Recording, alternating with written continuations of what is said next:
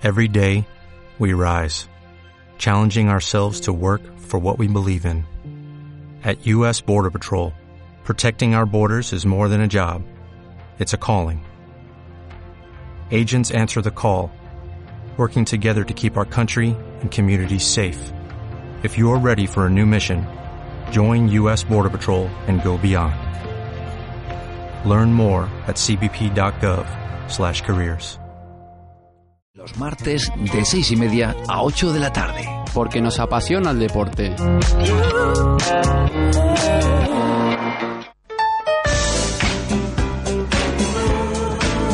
En el 107.9 de la frecuencia modulada. Sintonizas Radio Buñol. Aquí comienza Grada 12.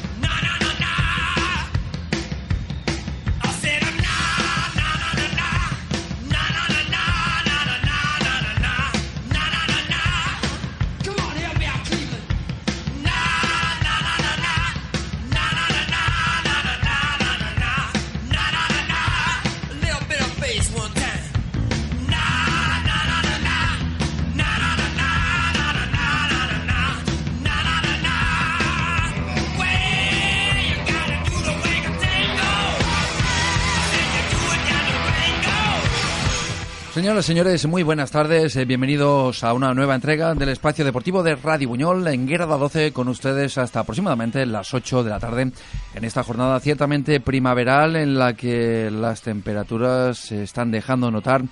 ¿Y de qué manera?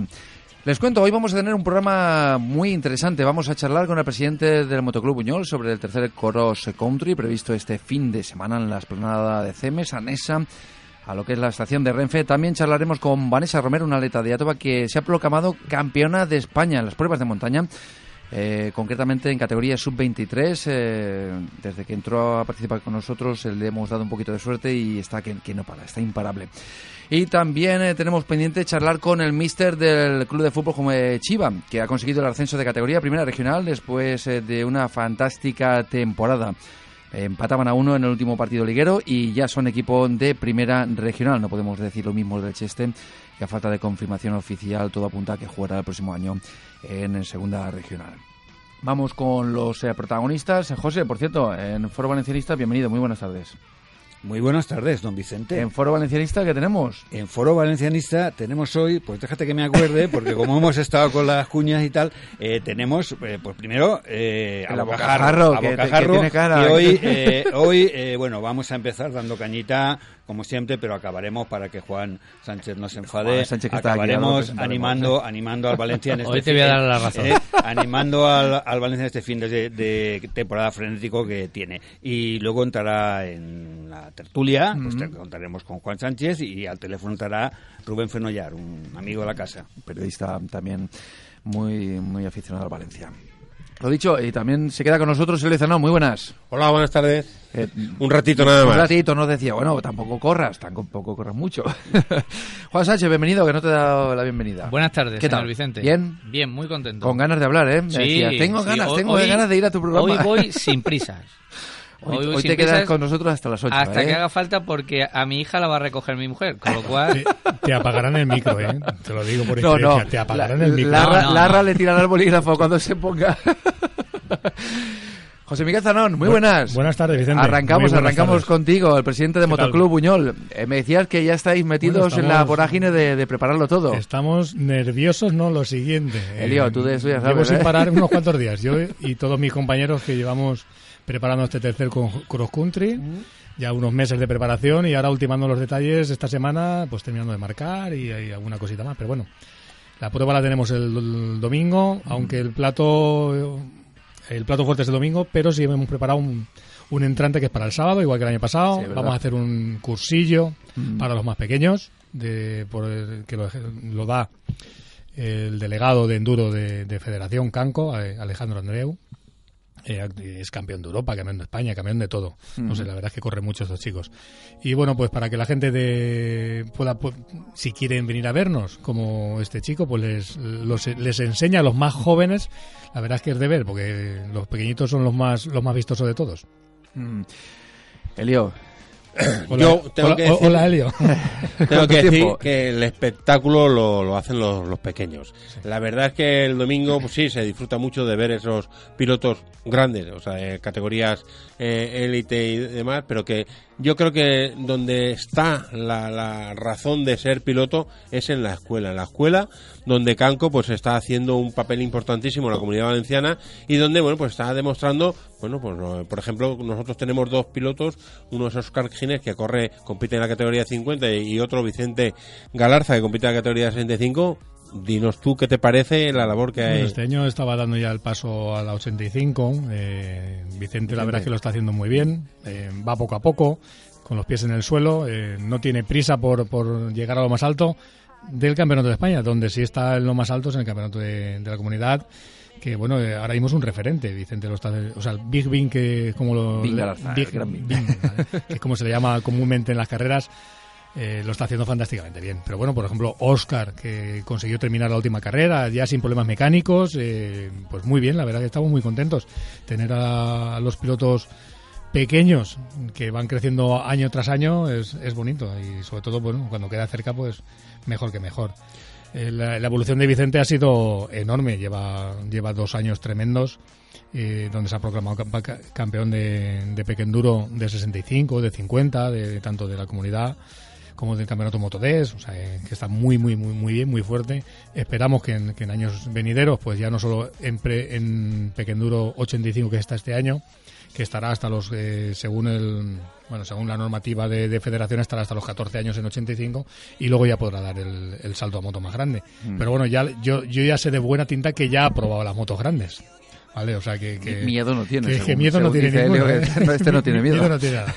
Oye, por cierto, me hablabas, eh, te- hemos tenido la oportunidad, que me ha parecido una charla bastante interesante, de hablar ahí fuera. Curiosa, José, curiosa. José, no, muy interesante. eh, sobre todo porque el tema de la burocracia. eh, Sí, ¿Por la- qué tantos problemas a la hora de organizar un evento de esta característica cuando la organización os comprometéis luego a dejarlo todo más o menos como está? Bueno, como bien, como bien hemos comentado, Sí, sí, era, sí. eh, era una charla, pero sí, la verdad, hacer extensible que todo con voluntad se puede hacer eh, y depende de las personas. Entonces, eh, hay veces que la burocracia está para, para cumplirla, pero también está para mm, no saltársela, pero sí eh, darle algún Rodearla poco, rodearla un ¿no? poquito, ¿no? Y, a- y a veces pues ay- ayudarle con algunas cositas, con un empujoncito por parte por parte de las personas para que para que se solucionen.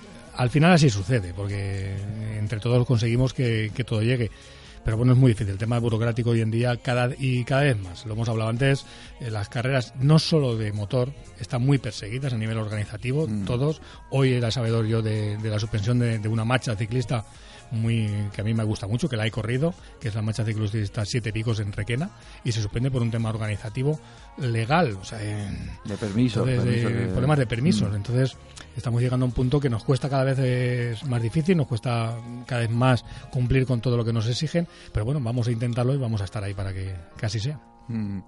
José, eh, o Juan. Hola, Juan. José, bueno, buenas tardes. Eh, yo como aficionado, Sí. eh, ¿qué me voy a encontrar el domingo? Bueno, pues tú como aficionado te vas a encontrar eh, motos por el monte, eh, en un circuito eh, debidamente señalizado. Vas a encontrar pues un deporte que mm, se enlaza muy bien con el, con el monte, es muy respetuoso, aunque la gente crea lo- todo lo contrario.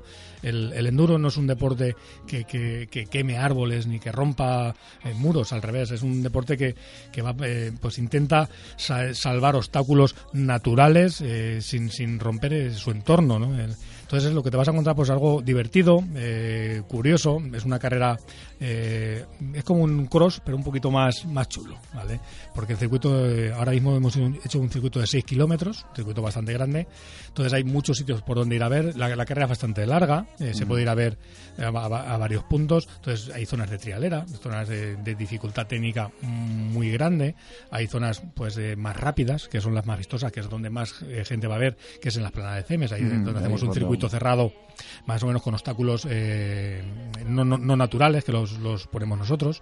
Entonces eh, hay sitios donde que es muy divertido, la verdad es que mm, algo vistoso y fuera de lo normal, porque lo, montamos para la ocasión y se desmonta después y se deja tal cual está. O sea, no, no es un circuito al uso que se quede permanente, sino que se monta para la ocasión y luego lo desmontamos todo.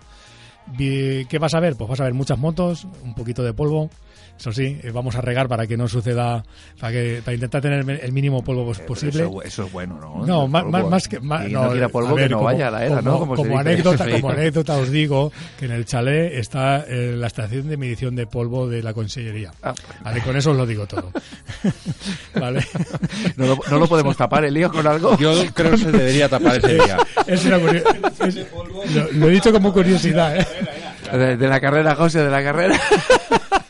A ver, José Miguel. Pero bueno, eh, polvo, polvo se genera, es, es- es- son, Es motor- lógico, son claro, motos de campo, lógico. ¿vale? Pero bueno, que pensemos que no, no, no entramos al monte a destruirlo, sino que entramos al monte a respetarlo y a disfrutar de la- del monte, que es lo que queremos con la moto de montaña. Y que la gente disfrute de ese espectáculo. Veréis que no se salen del sitio, que la gente, pues bueno, pues sobre todo los, los sitios técnicos son muy bonitos de ver, porque ves la lucha entre la máquina y el piloto, que se tiene que bajar de la moto, que no sube, eh, que no tienen que ayudar, o sea, hay gente ayudando con cuerdas y todo para que suban porque no pueden subir.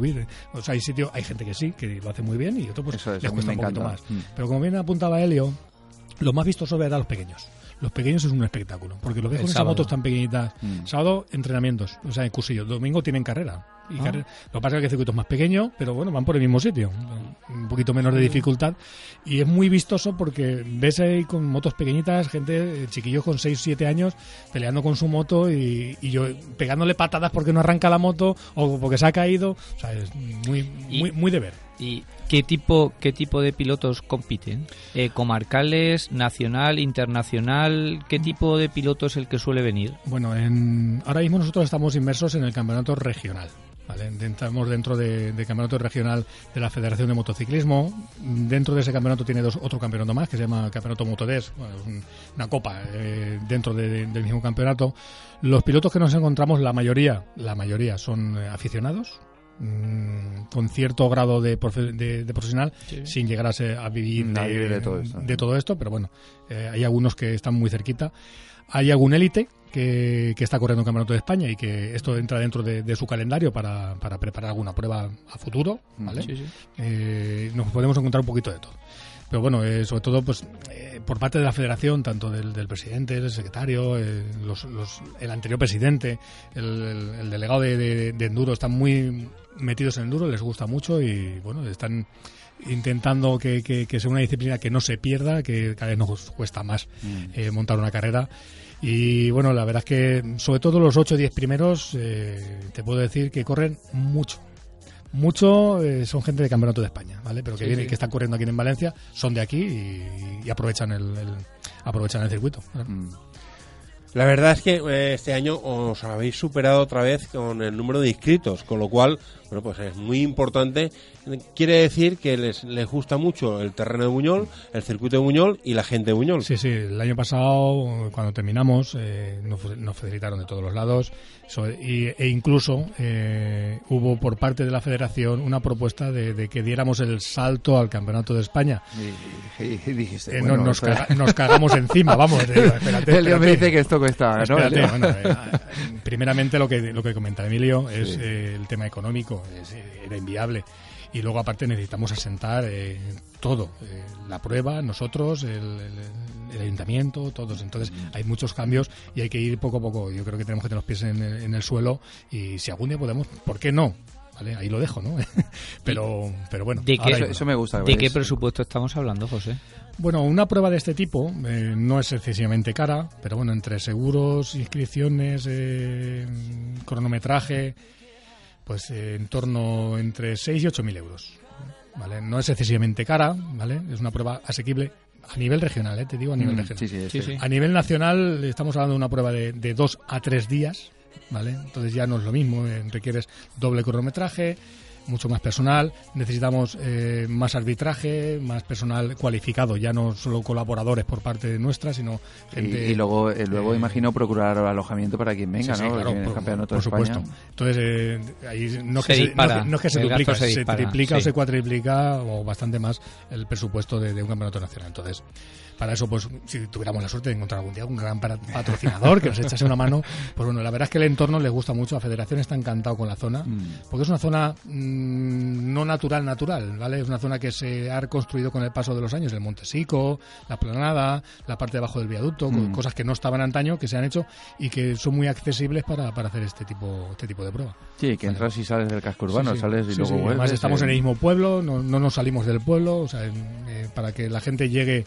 llega fácilmente, a, además eh, todo por sitios muy conocidos y bueno, incluso hasta desde la carretera, si lo quieres ver, lo puedes ver. pues desde arriba, ¿no? Vale, desde arriba, paras, paras en el viaducto y lo miras. ¿no? Bueno, pues nada. Yo. Bueno, co- eh, tú has dicho, eh, antes me has- me has apuntado 81 Sí, inscritos. 81, había, 82 creo vi la última, Que, sí. que no sé si el, el viernes me parece que era. Sí. Vale, eh, La última vez que vi. Sí, se o acercará sea, al eh, centenar. se pasamos al de, el primer año hubieron 40 y algo de 46, inscritos, sí. Luego el año pasado tocamos los 90, ¿vale? Y este año, pues bueno, también hemos invitado a los a los a los socios del motoclub y algún socio que no o, al- o alguien que no sea socio que sea de aquí de, de- de la olla lo invitamos pues desde este micro que tenemos un precio especial para, para los socios y los allegados vale Eh, que con 80 euros te incluye pues la prueba y el seguro de la prueba ¿vale? Mm. porque te- tenemos que recordar que todas las pruebas aparte de tener el seguro propio de la prueba cada piloto con su licencia tiene su seguro y para un solo día te sacan el seguro para que hagas la prueba Sí, ¿vale? para poder entonces poder prueba. eh, lo que cuesta 160 euros para el día, eh, en este caso nos ha- haríamos un precio especial de, de 80 euros. O sea que, que si alguno se anima y le apetece. Bueno, también tengo que decir que tenemos al otro piloto en senior, que, que es eh, Jesús Igón, que corre con el motoclub. ¿Vale? Y que lo está haciendo muy bien, hizo segundo. Chirlo, ahora Chirlo, va- ¿no? Chirlo, Chirlo, Chirlo, Chirlo para los su amigos. padre me echó una broma Ya, ya, cuando ya, pone ya. lo de Chirlo. Yo que, a ver, yo, yo sé que es Chirlo porque claro, es amigo de mi hijo y tal. Oye, el No, Chirlo, no, es que me- claro, yo como el carnet lo hice y, pus- Eh, y ponía Jesús Igón. Esto pues, es cierto, ¿eh? Que me paró su padre, me Sí, dice, sí. como la próxima vez vuelvas a sacar no ponga Bueno, pues Chirlo. la verdad es que lo está haciendo Sí, muy, muy bien. le gusta muy, mucho el Muy motor, ¿eh? bien, le gusta. Y bueno, digamos que el enduro mezcla velocidad con, con, con técnica de trial, con, con técnica de cross. O sea, es una mezcla de todo. Y la verdad es que el chico lo está haciendo fantásticamente bien. Mm, Que nos dé alegrías, que muchas. Bueno, y para, para cerrar, ¿cómo, ¿cómo invitamos, Helio? Perdona. No, no, no, pendiente. simplemente es, eh, yo lo digo porque la gente, mucha gente se queja de que destrozan el monte.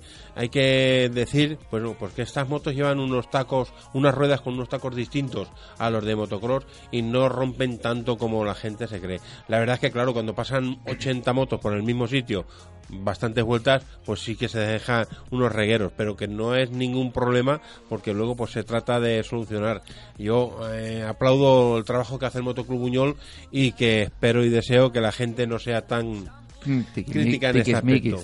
Bueno, ¿no? vamos a ponernos en antecedentes. y incluso, Emilio, sí que te, te digo y agradezco esas palabras, que son las que más nos pueden ayudar. Eh, nosotros como motoclub, el año pasado ya, después de terminar la prueba, pues reconstruimos las zonas más afectadas, ¿vale?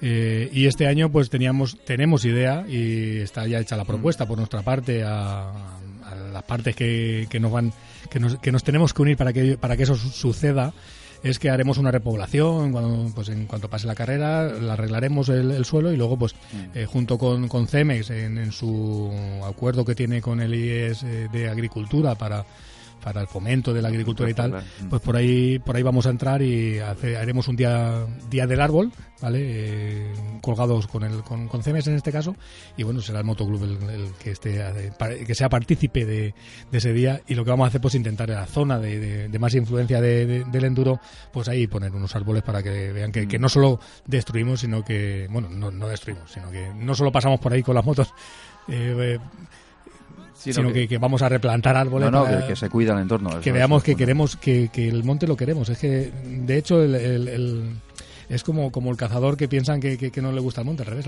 les gusta cada vez más. A nosotros nos pasa lo mismo, a la moto de enduro, al endurero de, toda la vida, el monte es lo que le llena. O sea, si no sale al monte, no, no, no es persona. Entonces, no sale a romperlo, sale a disfrutarlo. Entonces, es lo que tenemos que entender también. Mm. Pues nos quedamos con ese mensaje. Eh, os deseamos muchísima suerte. sí. Recordaos nada, el domingo. Domingo. La prueba. no pero el empezará. el, sábado tenemos, eh, tenemos cursillo de los pequeños. Eh, el domingo las carreras empezarán a partir de las 9 de la mañana. Estaremos toda la mañana rodando. O sea, tenéis hasta las 2 de la tarde de tiempo para venir. Es abierto, no hay que pagar ninguna entrada. Tendremos servicio de bar, música.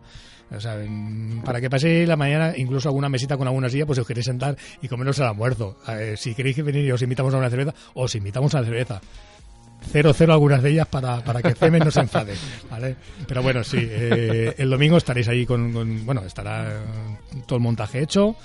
Yo, mira, ya estoy nervioso porque ya, está llega, ya llega, ya llega, ya llega. Y, si no me equivoco, da, buen tiempo. o este sea, que os invito a todos. Y el que quiera venir, lo dicho. Y el que quiera correr y que nos lo diga, está a tiempo. Hasta el, hasta el sábado tiene tiempo de apuntarse. De apuntarse.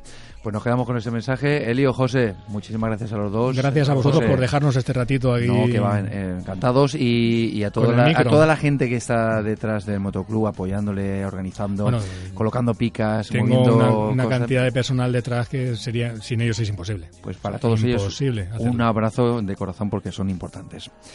Lo dicho, muy buenas. Hasta la próxima. Hacemos, si te parece, Raúl, un alto en el camino y vamos con Vanessa que nos estará esperando. Hasta ahora.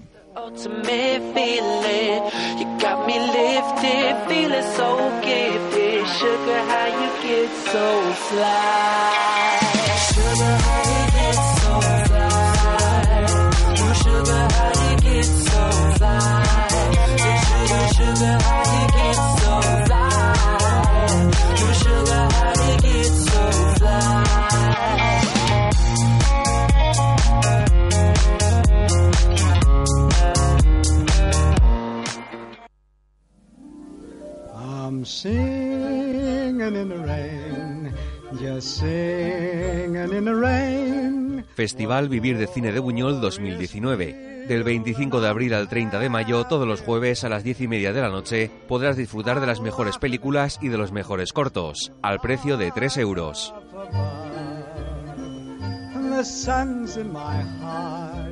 Jueves 25 de abril, a las 10 y media de la noche en el Palacio de la Música, se podrá ver la película Quién te cantará, del director Carlos Bermud.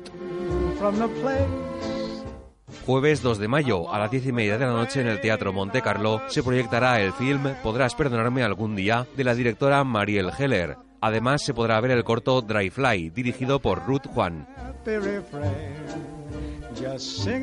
Jueves 9 de mayo, a las 10 y media de la noche en el Palacio de la Música, se hará el pase de custodia compartida, dirigida por Xavier Legrand. También se proyectará el cortometraje Maraba Hello del director Emilio Martí.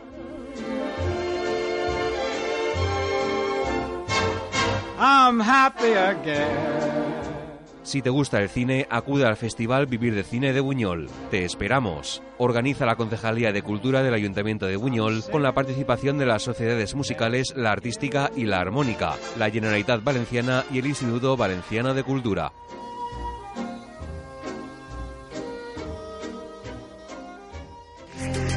Decimocuarta Feria del Comercio y Turismo de Buñol. La Feria Comercial de Cana del interior de la provincia de Valencia vuelve del 10 al 12 de mayo al Parque del Planel de la localidad. Comercio, turismo, gastronomía, conciertos, actividades para niños, atracciones, exhibiciones y mucho más. Decimocuarta Feria del Comercio y Turismo de Buñol. Esta feria se sale. Concejalía de Comercio del Ayuntamiento de Buñol. Diputación de Valencia. Turisme Comunidad Valenciana. Pues no sé qué comer hoy. Una mujer de este siglo indecisa. Pues no sé qué comer hoy.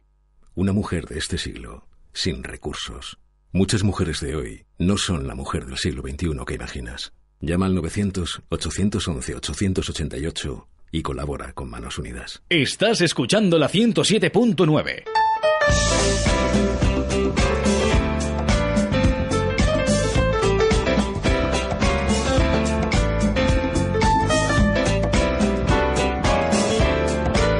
Estás escuchando Radio Buñol.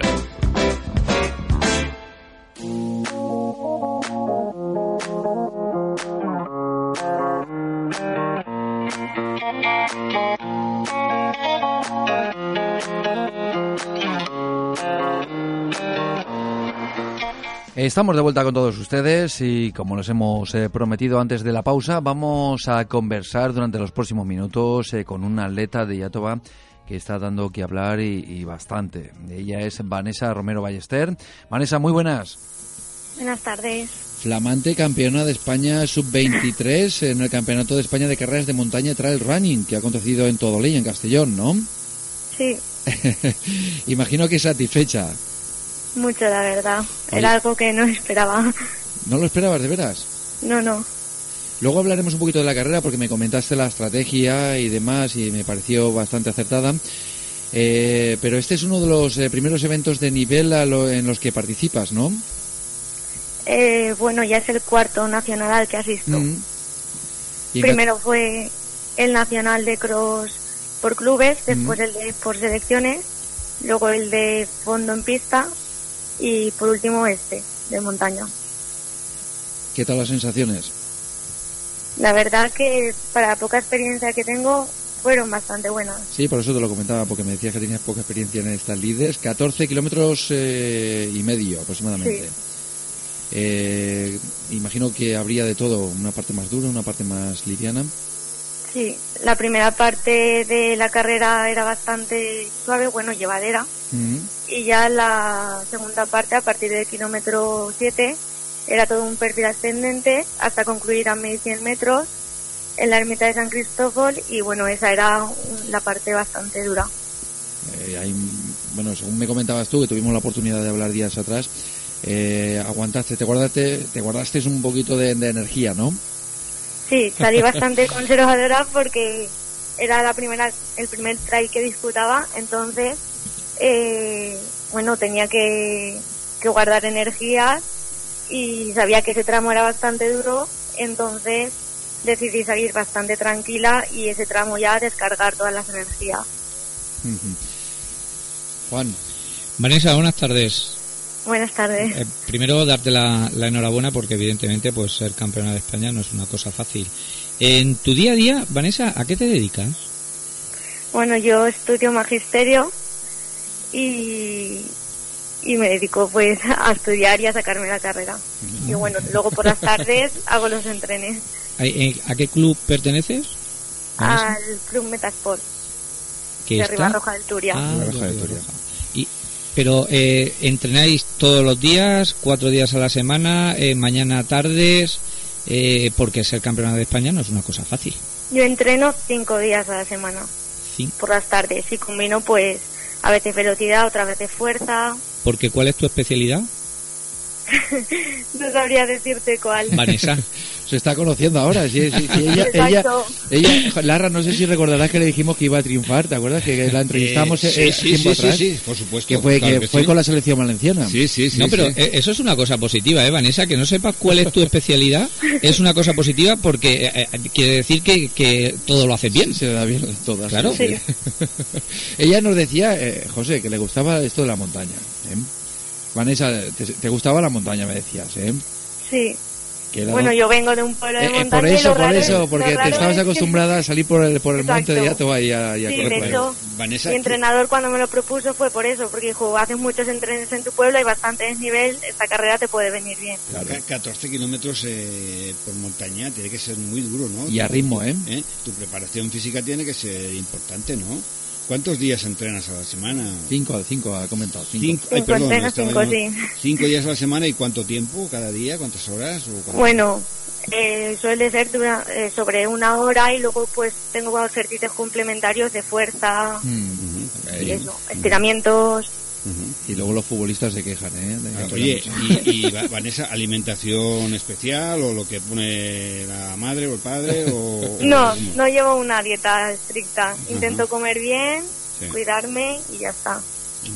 oye, qué suerte, qué suerte. ¿Y qué, qué dijo la familia cuando cuando se enteró de la noticia? bueno, pues no se lo creían mucho porque la verdad es que no le habíamos dado un ni nada porque no pensaba que iba a salir tan bien. Ibas de tapada, ¿eh? Sí. y nada, pues me dio la enhorabuena y muy contentos y orgullosos. Oye, ya todos están contigo que no, vamos, que no duermen. Sí, la verdad es que el pueblo también se ha volcado, me ha dado muchos ánimos y muchas felicitaciones. A ver, pero Vanessa, yo, yo, yo, yo- ay, perdona Juan, ibas tú. No, No, no, no. yo quiero saber una cosa. Eh, Esta carrera, porque yo no tengo ni idea de esto, o sea, eh, era mixta, eh, solo mujeres, eres campeona de España eh, femenina o... Femenina sub-23. O Sí. campeona de España femenina sub-23, ¿no? Sí. Vale, Sí. eh, me imagino que la carrera esta es mixta y bueno, y pues como en los maratones, ¿no? Pues Sí. los hombres llevan sus tiempos, las mujeres llevan los suyos y tú a nivel femenino eres la campeona de España, ¿no? ¿Es así? Sí, sub-23. Sub-23. Absoluta no, sub-23 de mi categoría. Absoluta llegada, ¿verdad? Absoluta, absoluta, absoluta ya a partir de qué edad? Te queda un Eh, año de... Sí, me queda un año de promesa de sub-23. Luego ya paso a la siguiente. Bueno, perfecto. Hay que aprovecharlo.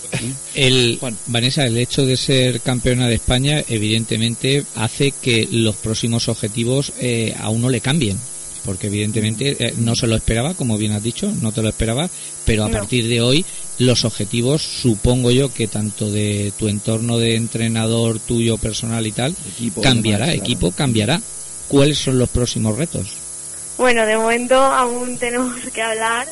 No hemos marcado aún nada. Estamos siguiendo los entrenes y conforme vaya pasando el tiempo, pues iremos marcándolos. No, no te quieres presionar, por lo que veo. No. ¿eh? Con, con objetivos de vamos a por este campeonato, vamos a No, por este otro. vamos un poco a la marcha, fluidez y conforme van saliendo, pues los vamos haciendo y los vamos afrontando. Y de momento bien, ¿eh? No te puedes quejar. No, no, la verdad es que va todo muy fluido, muy bien todo en popa. ¿Y el próximo, eh, para cuándo? Eh, la próxima carrera que disputaré creo que será la de Diputación de Valencia y la siguiente el Circuito de Viena Pastora. Y a nivel federado aún no sé cuál va a ser. ¿Y este verano te veremos por Yatoba o no? sí, hombre, yo creo que sí. ¿Te dejan, ¿Te dejan participar en ese tipo de pruebas, en las de casa? Bueno, Aunque sea para lo- soltar piernas. lo tengo que hablar con mi entrenador. Eh, eh, eh, Raúl, eh, se ha cambiado José. Dale este, dale este. Sí, eh, Ahora. Donnez-moi la, la, la, la, la B, le B, please. Sí, sí, ya- ya estás- ya en el aire, ya estás en el Es aire. que como ves, Vanessa, yo domi- domino varios idiomas y me hago un lío. ¿eh? Oye, ¿ya te piden autógrafos por la calle y todo esto? ¿O, o tus compañeras ya te admiran o te respetan, los chicos también? ¿O cómo- cómo, cómo va el tema? ¿O todavía no te hacen así demasiado caso? ¿O cómo, cómo, cómo, cómo percibes tú este, este triunfo tuyo? bueno, eh, caso sí que me hacen, pero bueno. ¿Quién? ¿Las chicas o los chicos? Todos, Todos. Todos, todos, los amigos, los amigos. Y, y en- Bueno. en Yatoba ya te he dicho que están ahí encantadísimos. Eh, Vamos. hombre, claro que sí, pero bueno, ¿y qué? ¿Y que ya te piden alguna autografía, alguna foto, alguna cosilla o qué? Pues no sé, como aún no irá ya todo. bueno, bueno, bueno. Tendremos, tendremos que hacer algún... Pues ves haciéndote el ánimo, ¿eh? Porque fotos seguro que te van a pedir, pero vamos, eso está, eso está cantado, ¿eh? Oye, por cierto, Mm. eh, más o menos cuánta gente participaba en este campeonato? Eh, ¿En el global, en el total? Porque veo aquí una foto tuya, una foto tuya en la salida que estabas aquí un poquito apelotonada. Sí, ahí estaba en modo concentración ya. Ya estabas diciendo que se quite el de delante que me lo como. Sí. Muy bien. Eh. ¿Cuántos Y- más o menos no, no lo recuerdas? No sé. Lo miraré. ¿Y la, la próxima cita ya, Vanessa, para cuándo?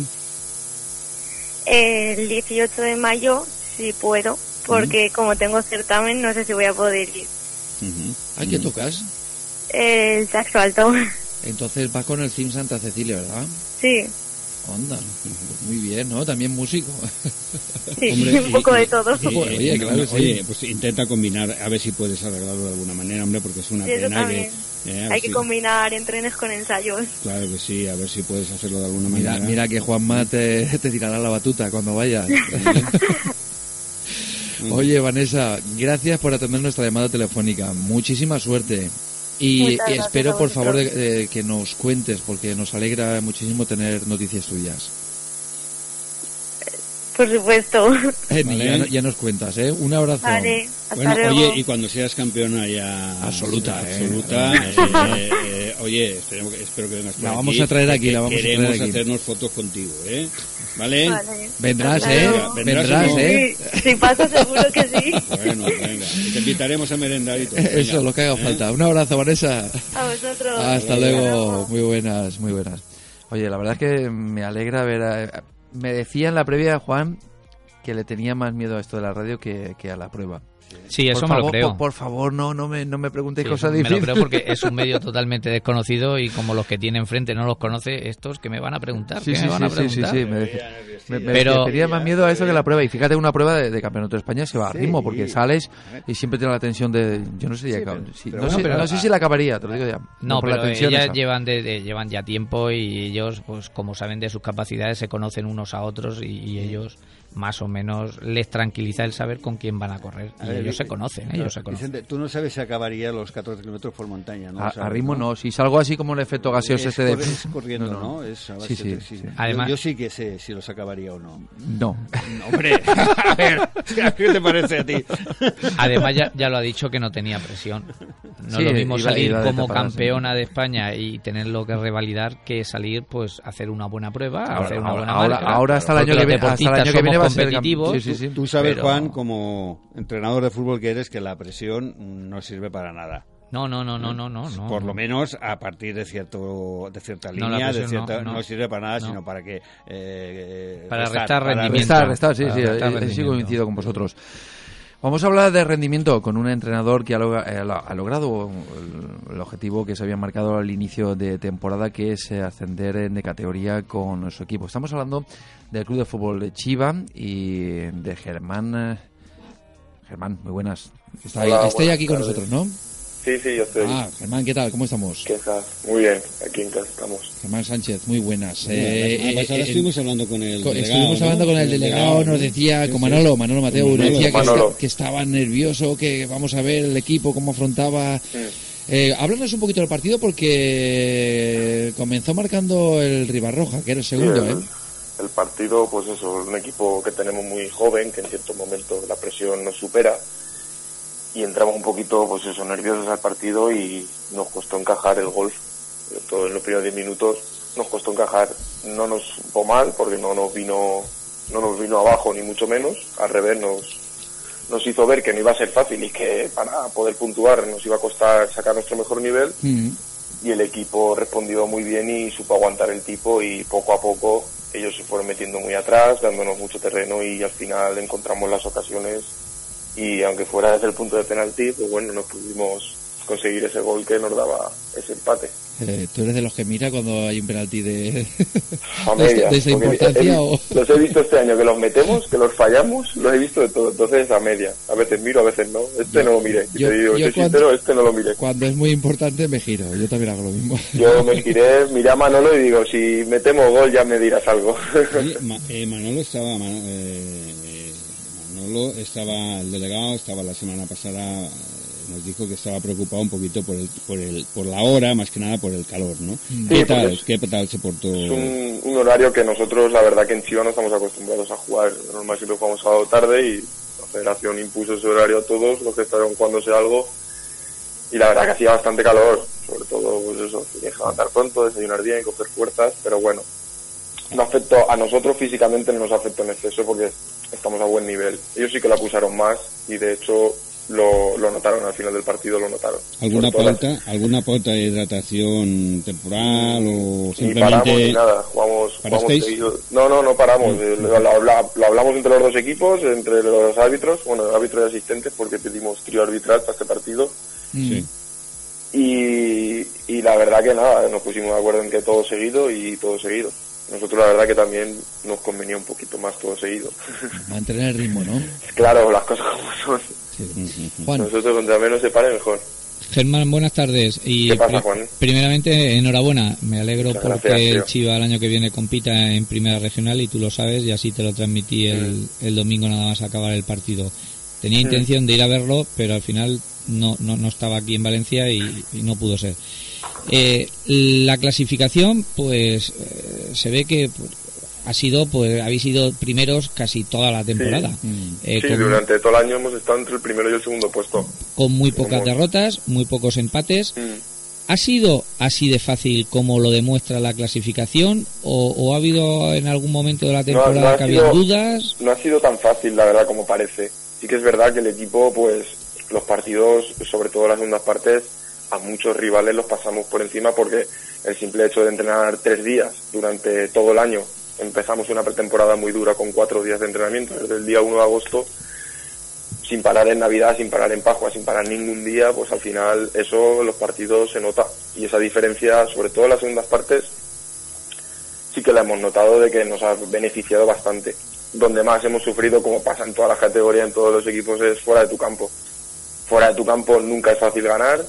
Todos los equipos que hemos jugado contra nosotros saben que estaban jugando contra un rival que iba a estar arriba durante todo el año y con opciones de ascenso. O sea que la motivación por parte del rival es máxima y siempre nos han exigido el máximo y hemos superado todos los partidos pues con nuestro juego, con nuestra forma de trabajar durante la semana y, la verdad que ha salido bastante bien, mejor de lo que algunos no podíamos pensar. Yo me alegro, yo me alegro también porque pues soy partícipe de que el, el equipo en un porcentaje altísimo son jugadores de, de Chiva, jugadores a los cuales tú conoces porque has tenido en los juveniles o en la escuela o Con lo cual eso creo que es doble satisfacción, subir a primera regional y además con un equipo hecho de Chiva, con lo cual sabes que el fútbol en Chiva pues se va a vivir de otra manera. Se va a vivir de otra manera, ¿no? Y de hecho en, los partidos como, como local el campo presenta un, un ambiente muy bonito, sobre todo con los rivales de la parte alta. Nunca nos ha faltado el apoyo ni de la gente, de los socios aficionados ni de los niños de la escuela que siempre han estado invitados porque al fin y al cabo es, es el futuro del club, los niños. o sea, no hay más. A mí, y la verdad, y la verdad que sí. Es lo que más me gusta de un equipo de pueblo y es que yo, lo decía en Turín, eh, para, que lo que más gusta es que cuando hay fiestas por el pueblo la mm. gente vive el fútbol. Cuando se ha tomado los cubatas, pues, habla de su equipo. De claro, su equipo, habla de su equipo del pueblo y no hay más. Mm. Y la verdad que sí, que yo lo tenía claro. Yo desde un principio, yo quería la plantilla, pues si no era al 100%, porque es muy difícil, 22 jugadores que sean todos del pueblo. muy complicado pero un alto porcentaje, digamos un 80% que fuera gente de aquí. yo yo me subí a siete juveniles que acabaron conmigo muy bien, el año de, que eran de primer año amateur este año, que el año pasado eran tercer año, que subieron conmigo en el juvenil, más luego me quedé pues lo que yo consideraba que, que me valía y que era del pueblo y, que había exigido un compromiso durante los últimos anteriores tres años por lo muy desastroso que ha estado el, el Chiva los últimos mm. años, la verdad. Sí, José. Eh, a ver, eh, Germán, para el año que viene, me imagino que ya más o menos pues estáis haciendo previsiones. Yo le dije a Manolo que, que yo no reconocía un Chiva en segunda regional, porque el mm. Chivas pues, es un histórico de aquí de la, de la comarca de hecho, es el, primer año que hemos competido en segunda regional, nunca, había, nunca había estado. Exactamente, por eso te digo que, que, a mí me parecía muy extraño, que ya en primera regional me parece más reconocible, aún así creo que el Chiva mm, merece algo más. Pero bueno, eh, aún así, eh, previsiones para el, el, año que viene, eh, me imagino que ya estáis haciendo eh, muchos refuerzos, muchos cambios, vais a mantener el bloque, eh, ¿Cómo está el tema? La idea es, de momento, pues mira, el domingo acabó el partido, lo celebramos obviamente como tocaba. Mm. Hoy, ayer y hoy no hemos, no hemos entrenado y mañana sí que haremos un entrenamiento y la semana que viene para acabar. Eh, así más divertido y me imagino que me sentaré con el club y sentaremos las bases para, me imagino que continuar otro año más si yo continúo, sí que tengo muy claro que de los 22 que están, que tienen mi total confianza, yo me voy a quedar con todo el que quiera seguir. Yo no tengo, no tengo ningún tipo de miedo a optar con la misma plantilla a un objetivo diferente el año que viene en Primera Regional. Indudablemente, si tú estás convencido de eso es porque los chavales lo, merecen. Eso que me, lo han demostrado durante todo el año. Es que no tengo ninguna queja ni ningún motivo para decir, oye, tú el año que viene no puedes jugar por, por tal. Es que no, al revés. No tengo nada más que muestras de agradecimiento a todos, porque un esfuerzo increíble durante todo el año, un compromiso ejemplar, eh, haciendo caso independientemente de que tuviera razón o no a su entrenador, que al fin y al cabo en el fútbol es lo que hay que hacer, aunque no tengas razón hay que ir con unas ideas fijas y, creyendo en tu entrenador, porque si no crees en tu entrenador, no sé en quién vas a creer, la verdad. Y desde un principio ha ido todo muy bien. Entonces yo, si sigo yo, que casi seguro que sea que sí, a 100% me quedaré con toda la plantilla, sector de toda la plantilla. Algún retoque habrá De- también, ¿no? de- Siempre, siempre, de traer siempre. algún, algún refuerzo Siempre, en qué, en qué haber, en qué siempre línea suele haber algún, algún refuerzo. En la zona de arriba es donde más sufrimos. Y eso que este año hemos hecho bastantes goles, pero tenemos dos, tres delanteros escasos y, y delanteros trabajadores, pero digamos no muy goleadores. Eh, y tú has jugado, creo, me pareció entender a Manolo, la semana pasada, has estado jugando más o menos a 4-4-2 y salir a la contra, creo. Sí, pero realmente realmente es que no, no era así. Yo no sé si lo hizo para jugar al despiste esa semana. No lo sé, no lo sé. Porque, Igual- vamos, igual me luego- lo metió a- Luego, luego en el entrenamiento me lo dice, tío. Sí. ¿He hecho la gamba o he jugado al despiste? No sé lo que he hecho, una de las dos. Nah, Sí, es- sí, sí. Nosotros, yo la verdad que hemos estado jugando mm, 3-5-2. Qué fenómeno. Un 3-5-2 de tres centrales. Le va- Oye, mister, perdona que te corte, pero le vamos Dime. a dar un cursillo de pizarra a Sí, Manolo, tío, ¿no? sí, pues se ve que este año no he aprendido nada. Se ve que este año no he aprendido nada, No, tío. adem- además es que me dijo, Eh. no, no, 4-4, como el Sí, Valencia, sí, sí, que le sí, está que yendo muy espera, bien. que espera, le lo recuerdo yendo- perfectamente. Ah, y me lo 4-4-2. contó, luego me lo, luego me lo contó. ¿Cómo- nos el- engañó? ¿Cómo nos engañó? Ese mismo día, en- o al día siguiente, no me acuerdo, entrena, ese mismo día entrenábamos, que era por lo que yo no podía, no Sí, podía sí, hablar sí, con cierto, vosotros, sí que que es cierto, sí. tenía la tarde muy liada. Y luego me lo contaba y digo, madre mía, menos mal que esta semana, mira, si, si la has hecho así, a jugar al despiste y ya está, vamos a dejarlo que has jugado al despiste. Pero y- te, y pero vamos a ver, así. pero te lo contaba que nos lo dijo así al despiste. que lo comentó. Con ¿eh? total confianza de que jugábamos así. Y, y luego cuando cuando cuando cuelga, me, me, me- se pone a pensar y, y comenta eso, que habíamos jugado, que, que oye, si estamos jugando 3-5-2 todo el año, ¿cómo me ocurre a mí decir que jugamos 4-4-2? Sí, sí, chico, pero los no es nervios, los nervios, los nervios. Los nervios de la Los semana. nervios del directo. y el, y, el, ti- y el tipo de juego, la verdad que de normal casi todos los equipos nos las han dado al balón y hemos jugado muy organizado, más en contraataque. Ajá. Sí que es verdad que en cualquier tipo de, de juego hacíamos daño. Eh, ya sea en, en contraataque teníamos gente rápida, en juego organizado teníamos gente con calidad para, para generar jugadas, mover al equipo contrario, buscar los espacios. Es decir, hemos, hemos comple- complementado muy bien la plantilla con lo que queríamos este año. A ver si al año que viene pues lo hacemos también igual de bien y por lo menos salvar la categoría. ¿Será tu debut en primera preferente, en primera regional, Mm. Germán? ¿Será tu Sí, debut? sí, es mi, es mi debut de primer año de amateur este año y el año que viene pues será segundo en primera regional, porque aunque el año pasado lo cogí un tramo de temporada, yo solo lo cogía en los entrenamientos, yo en los partidos no, no estaba. Oye, eh, yo me he alegrado y sobre todo también por el presi y por Juana Gramun, eh, que, que ha estado ahí en, Sí, la- en la- el- en las malas, eh, al En pie las de buenas, en cañón. las malas y encima toda la vida ahí metido y la verdad que es de los que más sufre y... Me, y- me lo, me lo estoy imaginando disfrutando del momento, ¿eh? sí, la verdad que sí. y La verdad que, pues, por parte de todos muy contentos porque después de tantos años que han tenido malos esta junta directiva, porque al fin y al cabo estos Mm. tres últimos años han sido pues, muy horribles, dos descensos seguidos, pasaste de tener dos equipos a tener uno, eh, los jugadores no tenían el total compromiso de que ellos querían. eh, son años difíciles para la gente que está ahí metida y lo, y lo gestiona, porque al fin y al cabo esto lo haces porque te gusta, no tienes ningún beneficio y si quieras o no, pues no, las cosas no salen bien, aún te vas más disgustado. Y la verdad que por parte de todos muy muy contentos y muy muy agradecidos, la verdad. Yo estuve viendo Germán al, al Chiva en contra el Torrefiel Mm. y la verdad es que había muchísima gente de Chiva. Sí, no, Yo eh, me quedé un poco que- así descuadrado y tal. De hecho, para el bien. día de... Sí, sí, no, hasta en desplazamientos y todo. Sí, sí, de sí, hecho, sí, allí en Torrefiel. El digo, día del caudete pusimos un Mm, autobús a disposición de los socios y lo llenamos. Sí, sí, es sí, o decir, sea que se ha 50 vivido... plazas llenas en, en una tarde, en dos tardes lo, lo llenamos. Sí, sí. Siempre que en el campo de la Murta hemos convocado Eso- a la escuela. Eso los venido- jugadores, los jugadores lo notan y, lo que Sí, digo, claro al que final notan, te suma te suma cinco o seis puntos que depende de dónde estés, pues esos cinco puntos pues te, has- te ha servido pues para, para subir directamente. Claro, porque para ganar una liga tienes que perder muy poquitos partidos. Porque Sí, sí, sí. siempre, siempre hay un equipo que está como tú, siempre hay un equipo que, Mm. que ha sido este año el Roja, en este caso, que no baja el ritmo y que mantiene tu nivel de puntuación, que ha sido muy alto, porque has perdido tres partidos y has conseguido dos empates en 30 jornadas. O sea, Y eso los jugadores, ya te digo, los jugadores lo notan porque dicen, jo, que la gente queremos y cuando el jugador duda un poco, ante la duda, ve a la gente y dice, hey, que aquí hay que agachar la cabeza y, tirar hacia por adelante. nosotros hay que dar la cara. Exactamente. aunque el sí, sí, sí. no sea el que todos queremos. Sí, sí, eso cara. es así, Germán.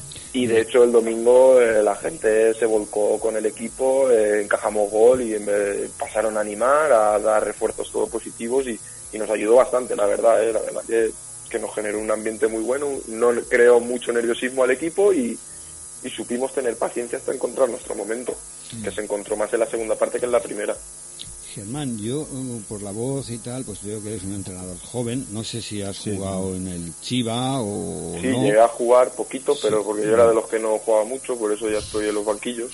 Sí, correcto. Bueno, eso, eso es una ventaja también. ¿eh? Sí. Mira Benítez, mira Benítez. Sí, sí, sí, ¿eh? sí, sí. Bueno, oye, eh, em, yo, dime una cosa. mm, ¿Qué tipo de entrenador eres? Y ya no me refiero a tácticas ni historias, eh, me refiero a por carácter. ¿Cómo te gusta tratar y manejar Yo, la a- verdad al grupo? No, no mientas que yo he estado en los partidos. No, no, yo soy un entrenador bastante, bastante serio y bastante intenso, eh, bastante Eso intenso, verdad, tanto en el banquillo como en los entrenamientos.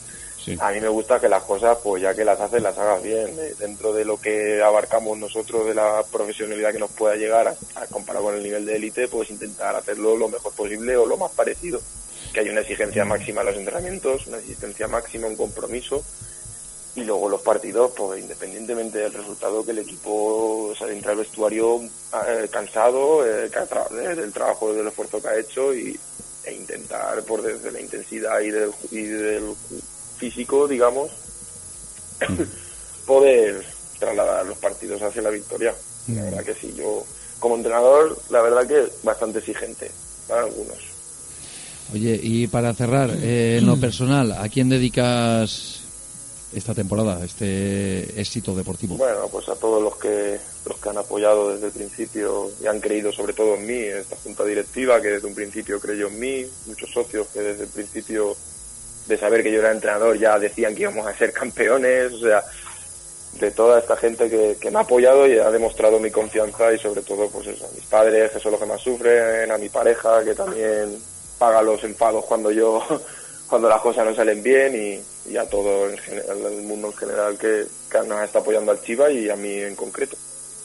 Pues Nos quedamos con ese mensaje, Germán. Y reiteramos nuestra enhorabuena. A disfrutarlo, a disfrutarlo, que ahora toca disfrutar, ¿eh? Vale, sí, sí, ahora toca, después del sufrimiento, ahora disfrutar. Hombre, eso es lo bonito del fútbol, eso es lo bonito del fútbol. Pues sí. Hasta venga. la próxima, Germán. Un abrazo. Un abrazo, Un abrazo, hasta luego. Hasta luego, buenas tardes. Hasta luego. Y nosotros nos sumergimos ya, Raúl, eh, dentro del apartado Foro Valencianista. No se nos vayan. Ya, ya vamos. Sí, ya vamos, ya vamos.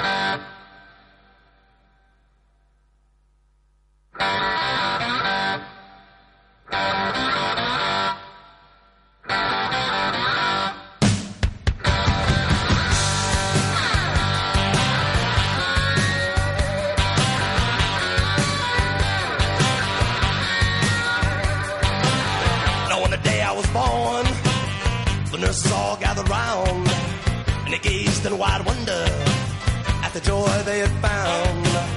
The head nurse spoke up, said, Leave this one alone. She could tell right away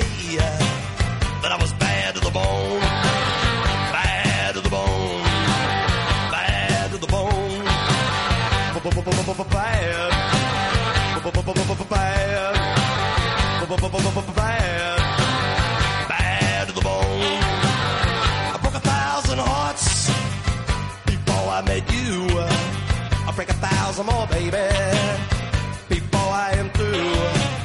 I wanna be yours, pretty baby. Lo dicho, seguimos con ustedes eh, dentro del apartado ya Foro Valencianista y bueno, pues como es habitual, vamos con el abocajarro que nos ha preparado nuestro compañero José Larrazabal, que nos hablaba que tiene un mix. Vamos a ver qué, qué es esto. No, bueno, un mix. eh, a lo que me refiero es que, bueno, pues para ver un poquito de todo. Primero voy a hacer un, breve repaso a lo que ha sido hasta la fecha la temporada del Valencia y bueno, y ahí pues eh, vamos a decir eh, lo que hay que decir y luego al final pues yo creo que hay que darle ánimos porque a Valencia le queda un fin de, temporada muy difícil y bueno, pues todo valencianista que se precie, por muy crítico que sea, pues tiene que darles ánimos también. Bueno, yo en lo del repaso de la temporada eh, lo decía porque no sé muy bien cómo posicionarme, ¿no? Este final de temporada, pues eh, bueno, pues el Valencia pues ha recuperado en buena parte pues todos los desmanes y todos los, los desastres, y perdóneme la, la expresión, pues que, que eh, hicieron en la, en la primera vuelta de, de, la temporada, ¿no? Y no vamos a entrar en detalle en recordarlos porque creo que todo el mundo pues los recuerda, pues aquello de los 16 empates, eh, aquello de, de, perder puntos en casa pues contra, contra equipos pequeños y todas esas cosas. Y bueno, pues todo el mundo lo recuerda, eh, todo el mundo sabe también pues que yo y bueno, hay, hay, hay mucha gente también pues que no, no terminamos entender pues eh, los planteamientos de Marcelino, jugando siempre atrás, sobre todo con equipos pequeños, pues, que llegue Leibar a casa y te metas atrás y, te gane, y que vayas a Vallecas y te gane, todas esas cosas pues que han ido ocurriendo durante a lo largo de la temporada pero que luego pues en esta segunda parte de la temporada pues bueno pues el equipo ha ido contrarrestando un poquito y al final pues la temporada está terminando de una manera un tanto equilibrada. De todas maneras mmm, yo eh, tampoco le daría una nota muy alta al Valencia y me explico no yo al Valencia si me piden una nota pues yo hasta la fecha a la espera de ver qué pasa con estas tres opciones con estos tres objetivos que le queda por cumplir yo de momento le daría un cinco y medio un seis no le daría más Vamos a ver qué pasa. Eh, como si fuera un profesor de instituto, pues vamos a ver si suben nota o no suben nota. Pero eh, esto eh, lo digo por una sencilla razón, porque ya he dicho muchas veces que para mí este no es el lugar natural del Valencia. Yo sé que en fútbol pues nadie regala nada y que es complicado, ¿no? Jugar hasta con, equipos pequeños y lo, lo, entiendo, pero yo creo que el lugar natural de Valencia está eh, en las competiciones mayores.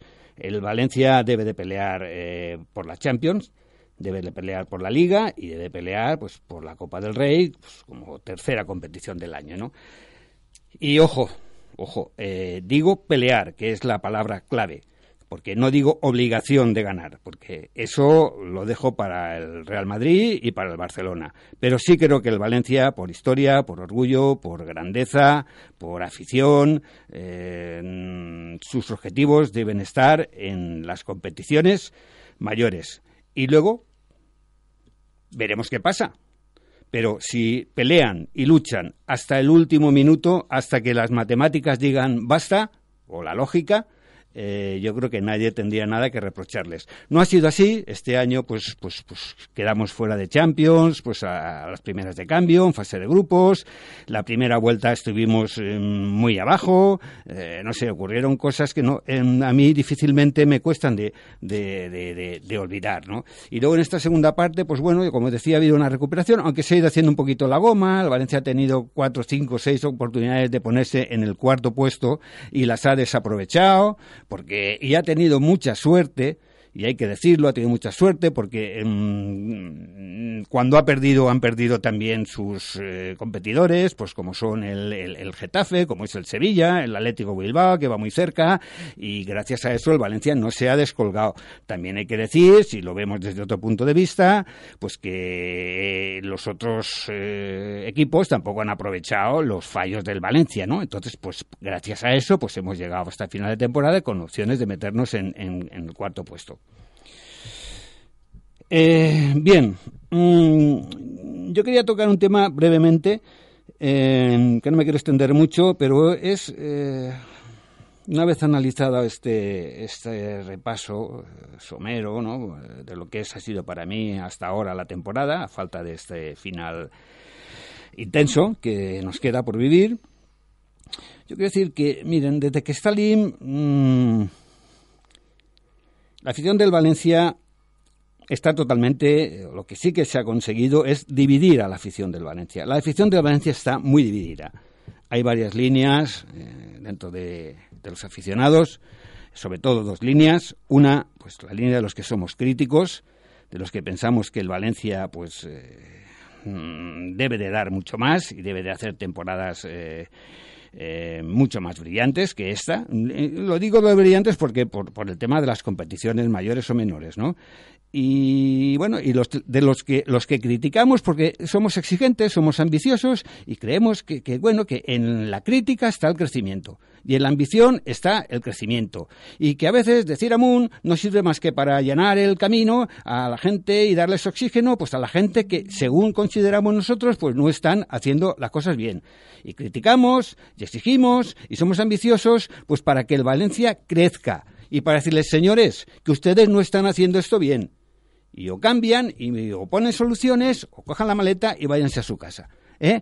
Y luego, pues eh, hay otra parte de la afición, pues que es de animar siempre, que es de amun y amun y amun, y que es de arames que mai, y hasta la mort, y yo no me bajo, y a la buena y a las malas, y todas esas frases de manual, que son frases hechas, y que muchos se dedican pues, a descolgar por ahí, por las redes sociales y por otros sitios, cuando estas cosas ocurren. Mm, yo creo que eh, estoy de acuerdo con todo eso, pero cuando las cosas se hacen bien, cuando las cosas eh, eh, se hacen de manera sensata, honrada, eh, correcta, que en el fútbol hay eh, dentro de una misma temporada fases buenas y fases malas y fases regulares, por supuesto, pero si las cosas se están haciendo de una manera eh, sensata y correcta y honrada, eh, hay que animar. Hay que animar siempre y ayudar al equipo a que vuelva para arriba, a que recupere. ¿eh? Y si el entrenador ves que es un entrenador sensato y que está haciendo las cosas como se deben hacer, pero no salen, pues ahí hay que estar a muerte con el equipo. Y a Moon y lo que haga falta. Y yo lo he estado muchas veces y lo estaré cuando esto ocurra. Ahora bien, cuando ves que la cosa va por unos derroteros, pues que no hay por dónde cogerlos, pues decir amun y amun y amun, pues yo creo que es mejor decir, señores, ¿qué están haciendo ustedes? ¿Pero qué está haciendo los jugadores que no corren? ¿Qué está haciendo el entrenador que es incapaz de manejar la situación? ¿Qué está pasando aquí? Y pedir eh, cuentas ¿eh? y pedir soluciones. Y bueno, y esa es la línea que muchos no entienden y luego te metes en, en, redes sociales y en cuanto intentas expresar este tipo de opiniones, pues hay gente que enseguida, de, eh, de una manera muy agresiva, eh, de una manera muy radical, pues eh, se mete contigo, te insultan y te menosprecian. Y yo por eso decía que desde que está LIM se ha conseguido una división del valencianismo eh, importante, eh, extrema. ¿Eh? Y yo creo que ha llegado el momento de que todos reflexionemos un poco. ¿eh? y que todos hagamos un poquito de examen de conciencia y que todos intentemos eh, eh, que esto no ocurra. Eh, ¿Quién tiene la culpa? Pues la culpa la tienen los del club, las consignas que dan, las manifestaciones que hacen, las declaraciones que hacen y los que se encargan mmm, en redes sociales o donde sea, pues de divulgarlas hay que decir y advertir que en redes sociales hay mucha gente del de club y de su entorno, pues de los jugadores, de los directivos o incluso algún directivo, eh, familiares que con cuentas de Twitter eh, que no ponen el nombre, solo ponen pues a, a, a Valencia siempre, o sea, se dedican a controlar a la gente que se desmadra que se desmadra en, en, una, en una dirección distinta a la, que, a la que ellos desean. Y como para suerte, o por suerte o por desgracia, en el Valencia hoy en día hay una gran proporción, eh, y que nadie se enfade, ¿eh? Eh, de menores de edad en la afición, y lo digo por, por la edad, y algunos por otras cosas. ¿eh?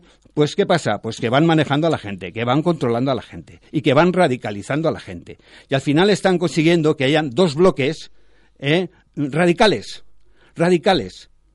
¿Eh? y que no pueda haber en redes sociales ni en ningún otro sitio, pues una tertulia, un debate, un cambio de impresiones, ¿eh? nadie, nadie cambia una coma de su pensamiento, aquí todos son eh, empecinamientos, todos son radicalismos, todos son absolutismos, y eso la culpa la tiene que la tiene.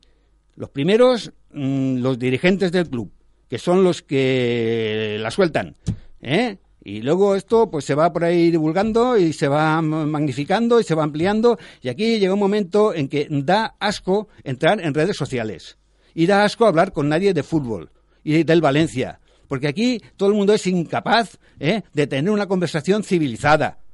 Enseguida surge la agresividad, surge, surge el radicalismo, surge... Vamos a ver, vamos a ver, yo pediría un poquito de sentido común y de responsabilidad. Que está muy bien que ahora se infle y se caliente el partido del jueves contra el Arsenal. Que está muy bien. ¿eh? Y bueno, eh, pero vamos a tener un poquito de calma y vamos a saber un poquito dónde están los límites, porque así sigues alimentando las radicalizaciones. Porque los pelotillas del club, ¿eh? Y los que están siempre a favor de todo lo que dice el club y no les da para reflexionar por sí mismo ni para pensar por sí mismo, ¿eh? pues esto lo que hacen es decir, ves, como tengo ¿eh? razón y tal, y se dedican a decirnos a los otros que si no somos buenos aficionados, que si somos unos no sé qué, que nos hagamos del Madrid, que nos hagamos de no sé qué y nos menosprecian. Y entonces todavía nos radicalizan más. Y aquí se han creado dos bandos ¿eh? fundamentalmente que cada vez hay más diferencias y cada vez hay más enemistad y cada vez hay... Mm, mm, bueno, no se llega al odio, pero no lo sé. Yo creo que un día, em, como aquí no tengamos un poquito de sentido común, ¿eh? mm, va a haber algún incidente, porque no se puede entrar ya a dialogar con nadie del Valencia.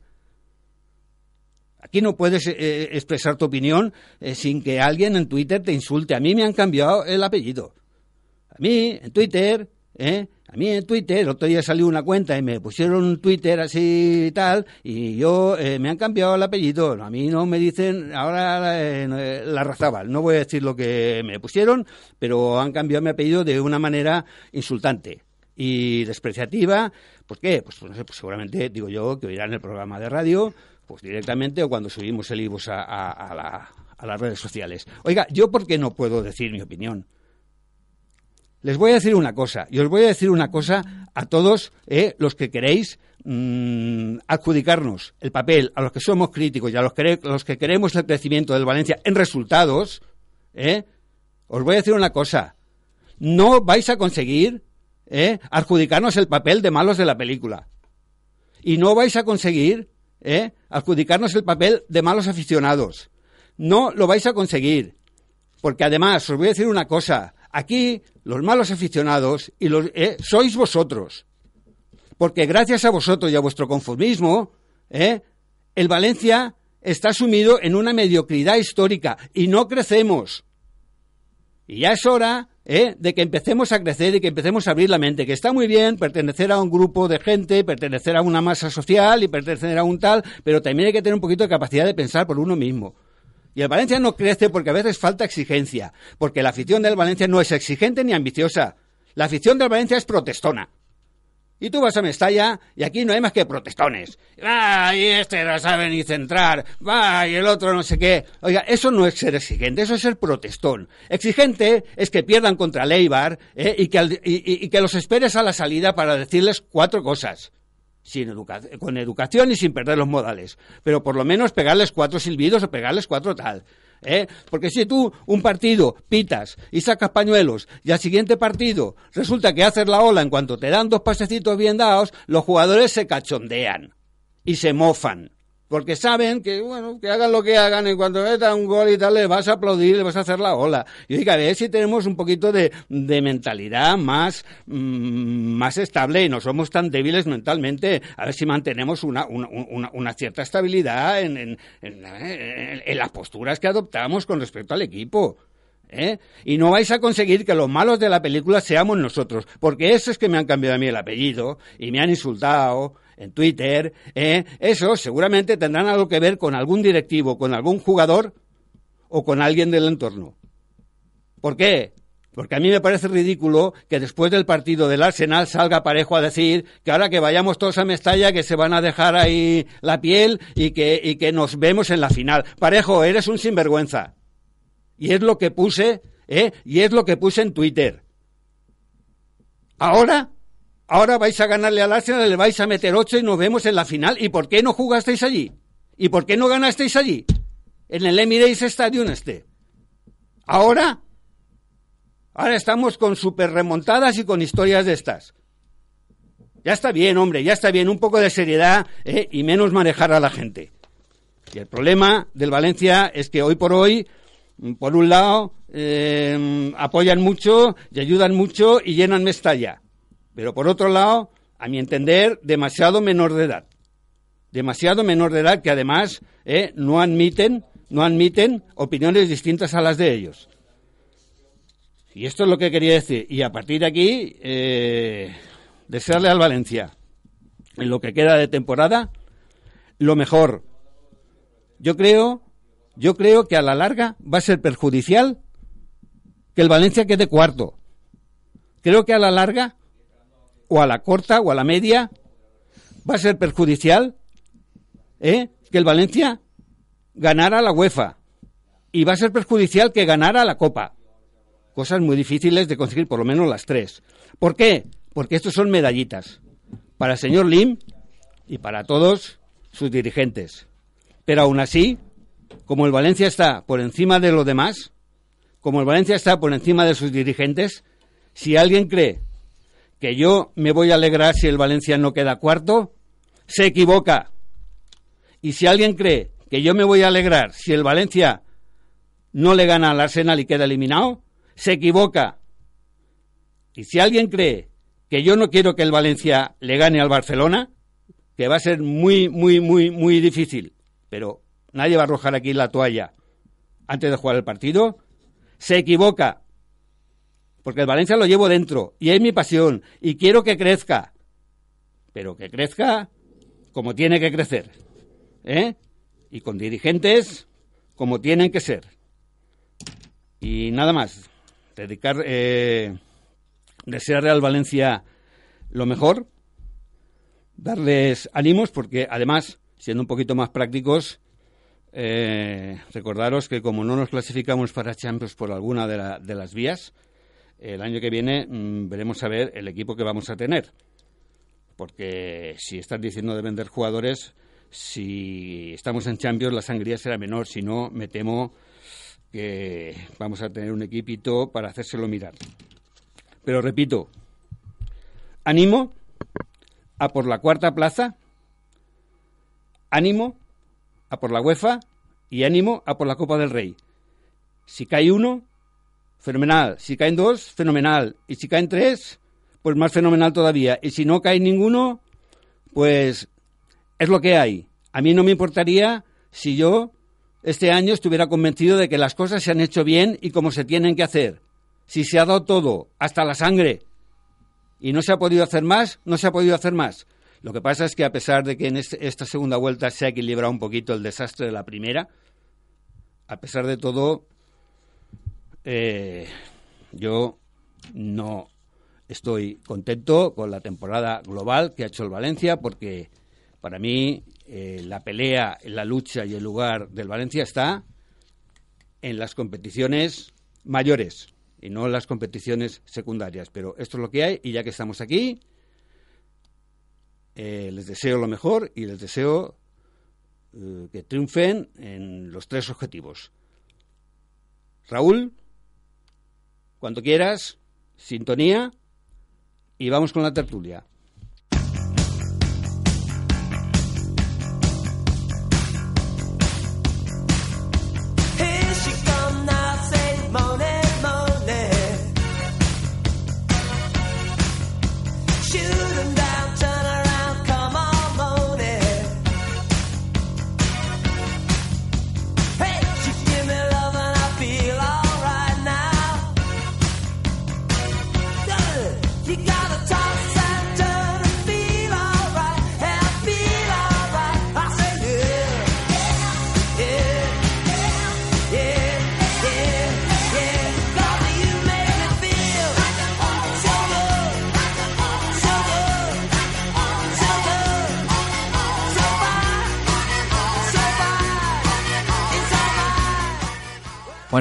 Pues eh, estamos de vuelta con la tertulia, eh, José, y tenemos un gran invitado. Tenemos un amigo de la casa, tenemos un gran valencianista, tenemos un, miembro de del grupo Grada 100, y magnífica persona y además un tío que sabe de fútbol. Eh, Rubén Fenollar, buenas tardes. Buenas tardes. Bueno, una presentación, amigo. Oye, no, no, no, no te quejes, no te quejes, ¿eh? No, no. Este tono, este tono, este tono que empleo así un poquito así no, no es para ti. Es que todavía me dura un poco. Quería, sí. quería haber terminado siendo un poquito más generoso, pero al final se me ha ido un poquito el tema. Aquí Rubén, Rubén a, a la razaba lo hemos apartado un poco. Cuando se pone así tan eso, lo hemos Sí, echado para el lado. me, me, me atan aquí a la pata de la silla, por si acaso. ¿eh? Oye, bueno. le daba le daba de nota eh, José entre cinco y medio y seis al Valencia. Yo yo yo he subido, a un- yo tenía un 7 aquí anotado, pero bueno, ¿tú qué nota le pones? Pues, eh, claro, hay que buscar una global porque eh, la hay, verdad que que no- hay que esperar a ver cómo acaban, porque No, ahora nos lo ha que, lo falta es, bastante- es importante lo que falta. Sí, la verdad que esta temporada es un poco montaña rusa, porque empezamos desde abajo, hemos subido, volvemos a bajar. Eh, eh, yo le podría poner un seis y medio. Ve- veremos, veremos cómo acaba, claro. Es que ya te digo, estamos, por lo menos yo estoy un poco, tenía una alegría que me había, me había surgido, pues tal y como estábamos, estábamos ya bastante metidos en Champions, habíamos ganado algunos partidos, nos venían cuatro partidos entre comillas fáciles. Claro, es que el problema es ese. Pero claro, pierdes y se te va todo, todo al suelo, la verdad, que es la sensación que tengo ya ahora mismo. No, no sabría hacer una valoración hasta que no termine la, tempo- la temporada. Mm. Juan, eh, ¿te has quedado con ganas de decir tu nota? Eh, tenemos aquí a Juan Sánchez, que es mister. Ah, muy bien. Buenas tardes, Rubén. Yo le he Hola, puesto Juan. un 6. Yo le he puesto un 6 eh, y Eh, ya dependiendo de los tres objetivos que ¿Cómo nos se no- quedan. cómo se nota que es profesor? Sí, Es un profesor, 6, eh. subiríamos a un 7, a un 8 y ya la matrícula de honor si se consiguen los tres. El Valencia ahora le viene A, con. a- a ver, ahí, que- ahí, eh, no estoy de acuerdo. que se consiguen ¿Cómo, los cómo- tres- cómo vais a, cómo vais a subir? Si se Eh, no, no lo veo justo, no eh, lo veo justo. eh, matrícula que, de un 6 paséis a matrícula de honor por, lo, por, lo, por los Hombre, títulos. si se, Hombre, si es se que tenéis- coger- si se consigue los tres, la Eh, verdad es que subiría mucho Oye, la nota. ¿sabes cómo se le llama eso? eh, Titulitis. Eso se le llama titulitis. Ma- ¿eh? nada, ¿Qué quieres que te matrícula de honor. Eh, todos sabemos, los que somos entrenadores, los que no sabéis entrar en un banquillo, eh, José, eh, no sabéis de la dificultad que es ganar un título. Ganar un título es una cosa costosa y y, nivel y un- y profesional, para el. Valencia eh, entrar en la Champions yo creo que ya es un título. Y si ganamos la Copa del Rey teniendo delante a Messi y compañía, yo creo que es un título de muchísimo valor. Sí, sí. Y luego llegar a una final de Europa League eh, no sé, la, esperemos que el jueves dos goles en Mestalla no es una cosa difícil. Mm. Ah, Yo creo que es factible el pasar a la final.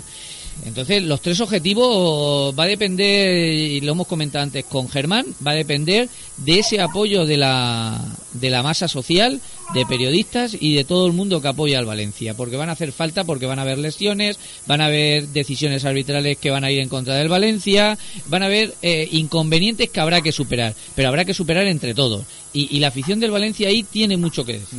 Yo quisiera, Juan, eh, perdona Rubén, eh, enseguida, Sí, enseguida te, tranquilo. enseguida te pasamos. Eh, eh, analízame un poquito cómo ves al Arsenal. A- al margen de que allí eh, pues Marcelino salió con seis defensas Mm, vaya. y dicen que el Arsenal porque si la defensa es más floja que, que tú eh, mm, si me puedes hacer- nos puedes hacer un resumen de, de cómo viste el partido de, de allí del Emirates Stadium y qué opinión te merece el Arsenal Yo- Eh, eh, globalmente ¿no? Yo he visto la, yo vi la segunda parte solamente y yo cuando puse la, tampoco me voy a enrollar mucho que Rubén nos iba a decir, escucha, estos de Buñol me llaman y no hablo. Y no deja. Rubén, un segundo y ya te dejo. Nada, tranquilo. Eh, Adelante. yo vi la segunda parte, vi la segunda parte, pongo la tele y digo, ¿el Valencia? Uy, ¿cuánto- ¿Cuántos tiene atrás? Escucha, espérate que me estoy despistando. No me estaba creyendo lo que estaba viendo. Que saliera con cinco atrás, porque yo a Marcelino eso no se lo he visto nunca. Entonces, eso de normal eh, lleva desconcierto de los jugadores, porque si lo haces ya sobre toda la temporada, como lo viene haciendo Paco López, Paco López pues intercambia ese sistema, eh, tiene tres, maneja tres, y en función de cómo vaya el partido o cómo sea el rival, pues te pone uno de los tres, pero los jugadores están acostumbrados porque además lo entrenan. Pero yo no lo había visto nunca al Valencia ni a un equipo de, de Marcelino jugar con cinco atrás. Cinco los y- y jugadores, por delante, sí, sí, sí, por los jugadores, en vamos, no sabían dónde estaban ni a dónde ir. Y, y el Arsenal tampoco hizo ninguna cosa del otro mundo, ¿eh? que tampoco te pasó el rodillo ni te hizo ninguna barbaridad. Sí. Pasa que lleva arriba a los dos o tres que llevan, que tienen bastante calidad, pero yo creo quizás que es el, el peor Arsenal que he visto en los últimos eh, dos, tres años. Eh, Cañizares eh, hizo un comentario eh, en la línea del que dices tú, que dice que Marcelino había querido eh, despistar tanto a, a, a Unai que había despistado, había despistado a su sus propios propio equipo, jugadores, sí, sí, porque estaban desubicados. De, de todas maneras, eh, Juan, ¿tú, tú crees que... eh, o, o o venga, Rubén, te vamos a dar... ¿Tú crees que aquí, tú crees que aquí el Valencia eh, puede remontar? Porque yo que marque dos goles el Valencia, pues bueno, no lo veo difícil. eh, Hmm. pero que el Arsenal no te marque... Ten en cuenta que si el Arsenal marca un gol, el Valencia necesita cuatro. No, tres- bueno, tres para empatar, sí. Sí, para empatar y uno- A ver, y no para ganar. el, O sea, el Valencia es cierto, o al menos esa fue mi impresión, y sobre todo la primera parte, que el Valencia se, se vio un, ju- un, un equipo superior al Arsenal. Y, y de hecho, cuando vino el primer gol, eh, pudo venir un segundo y pudo venir un tercero en cuestión de 15 minutos. Y el Valencia puede haber resuelto la, la eliminatoria en 15 minutos. Y, y yo no sé cómo va a venir el Arsenal. Yo sigo pensando que el Valencia es un equipo superior al Arsenal si sabe jugar como ha estado jugando estas últimas veces y sin sorpresas ni, ni, ni trucos que, que se saque de la chistera eh, nuestro entrenador. Sí, sí. Porque como es que iba a decir lo mismo que, que ha dicho eh, José.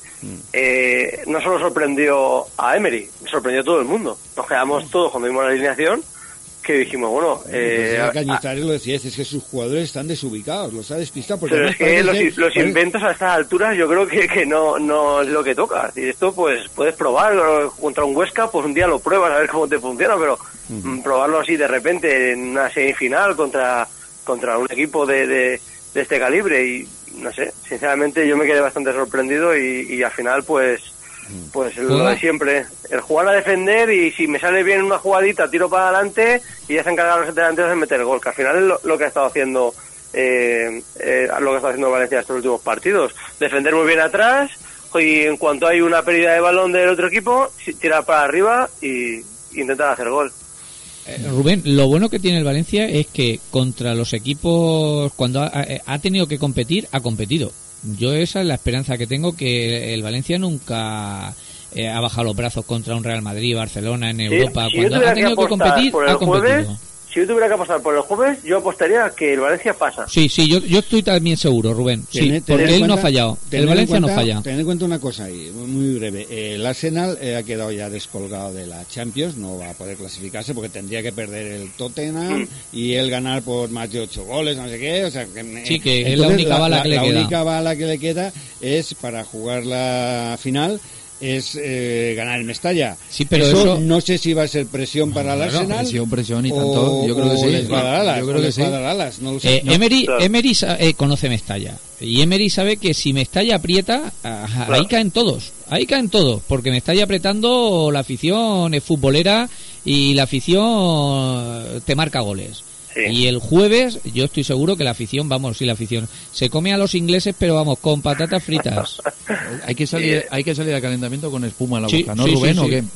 Exacto, no, no, totalmente, totalmente. Y en parte sí que es cierto y me quiero sumar a las palabras de, de Larra que al final eh, pedí un poco de respeto hacia, hacia la gente que somos aficionados y tenemos una opinión distinta a los demás y Eso eso es por importante. supuesto. Mira, lo tenía que anotado yo, lo del respeto. Sí. y, y hay que respetar siempre todas las opiniones de unos y de otros. Pero, pero sí que es verdad que ha sido, el valencianismo ha sido poco crítico. Y al final le puede tener que dar la razón a Larra, que siempre estoy intentando sacar optimismo, pero, pero al final me por ha la la que te traes, si quieren entrar aquí eh, teléfono, ¿eh? Hazle, hazle la pelota. Lo tenía que punto, hacer la pelota a Larra un poco. Sí, sí. Pero sí es cierto, hemos sido poco críticos después de, del partido y, y creo que, que Valencia, pues bueno, olvidemos un poco la crítica para el jueves, vamos a, a apoyar y animar al equipo hasta el final y después pues ya veremos qué, qué sucede, pero pero sí es verdad que al final una global de, de, de Valencia tengo una sensación un poco de una montaña rusa, de empezar mal, subir, pegarnos el subidón, clasificarnos para la Copa del Rey, estar en una final, de repente te ves que estás ahí en puertas de Champions, pierdes un partido tonto contra el Rayo eh, y, y ya no sabes ya no sabes qué Valencia va a salir el Contra próximo Leibar en casa, vaya. ¿sabes? Contra Leibar en casa.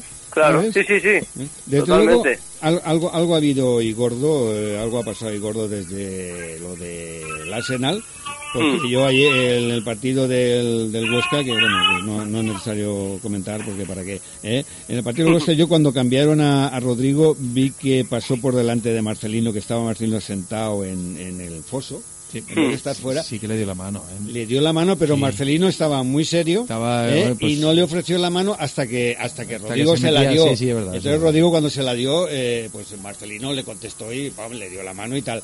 Pero mm, algo muy gordo ha pasado porque la cara de Marcelino lo, lo decía todo. ¿eh? Marcelino, Marcelino sabe que el jueves metió la pata. Eh, Yo creo que debe saberlo, mira, me lo yo creo que él sabe ¿eh? que metió la pata y lo vio toda Europa. Lo vio Es- toda es Europa. es lo peor, es lo peor. No España, toda Europa. Es lo Y, él ten en cuenta que él tiene su ego. Y el de comunicación, perdona que te corte Juan, el de comunicación le ha pasado todos los cortes de las críticas de Cañizares y compañía, to- todos los contertulios que han comentado el partido. De hecho, uno de comunicación se debe encargar de esas cosas. Se las habrá hecho llegar a, a, a Marcelino seguro.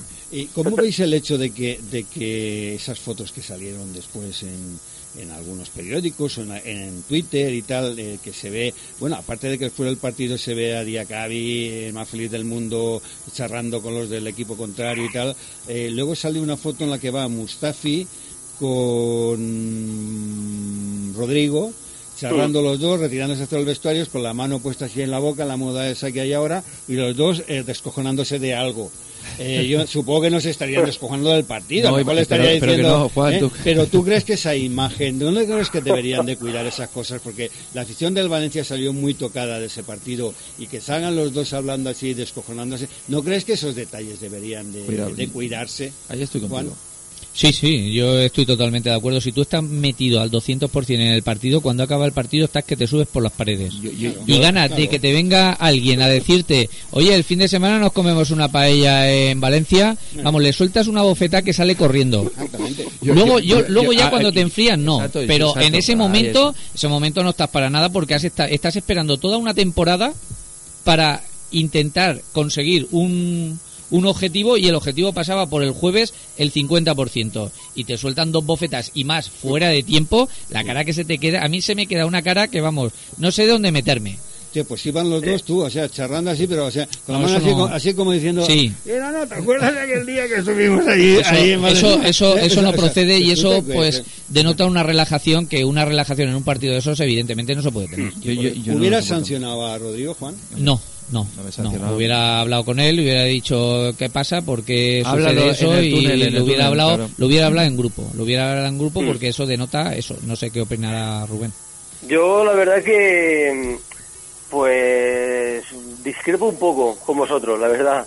Porque yo, yo entiendo que uno cuando sale de ahí debe salir enfadado y totalmente con la cabeza baja y tal. Pero todos conocemos también que a veces una foto, eh, un mal comentario de, de un jugador y tú le contestas mal, aunque sea, también te puede salir una sonrisa para decirle tal. Y ahí te pilla la, la cámara, te pilla la foto y parece todo lo contrario a lo que está sucediendo.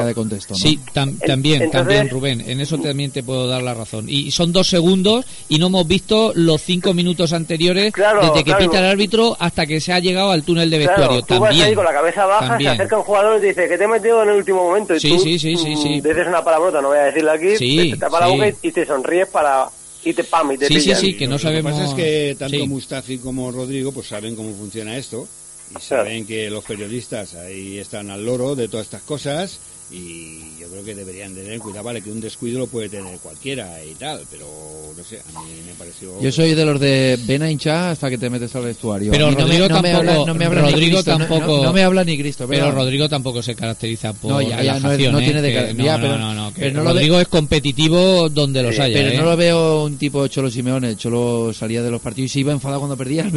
Pero poco le falta, ¿eh? Poco le falta que Rodrigo tiene su... No, y oye, y que vayan a Ayala, que vayan a Ayala, cuando acaba el partido, que vaya alguien a gastarle una bromita ahí mientras se van a... Yo, retirar yo tuve un gesto feo con, ¿eh? con mi amigo descalzo que, que está en el Utiel y jugamos Buñol Utiel y un partido intenso y el propio Saleri que estaba en Cheste decía, pero esto no es amigo tuyo, digo, ¿amigo de quién? Le decía descalzo, digo, yo no tengo amigo aquí.